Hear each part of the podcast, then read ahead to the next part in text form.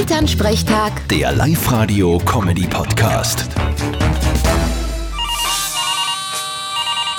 Hallo Mama. Grüß dich, Martin. Du, ich bin alle nur bestürzt. Laut einer Studie nehmen in Österreich nur zwei Drittel von den Leuten Adeo. Ja, das verstehe ich auch nicht ganz.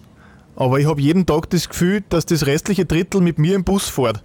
Auwe, ja jetzt im Sommer ist das sicher ein Traum. Dabei sollten zumindest alle gläubigen Christen ein Deo nehmen.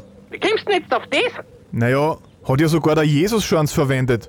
Steht ja in der Bibel. Jesus nahm das Brot und verteilte es unter den Armen. Vierte Mama. Ah, Du blasphemist. Vierte Martin. Elternsprechtag. Der Live-Radio-Comedy-Podcast.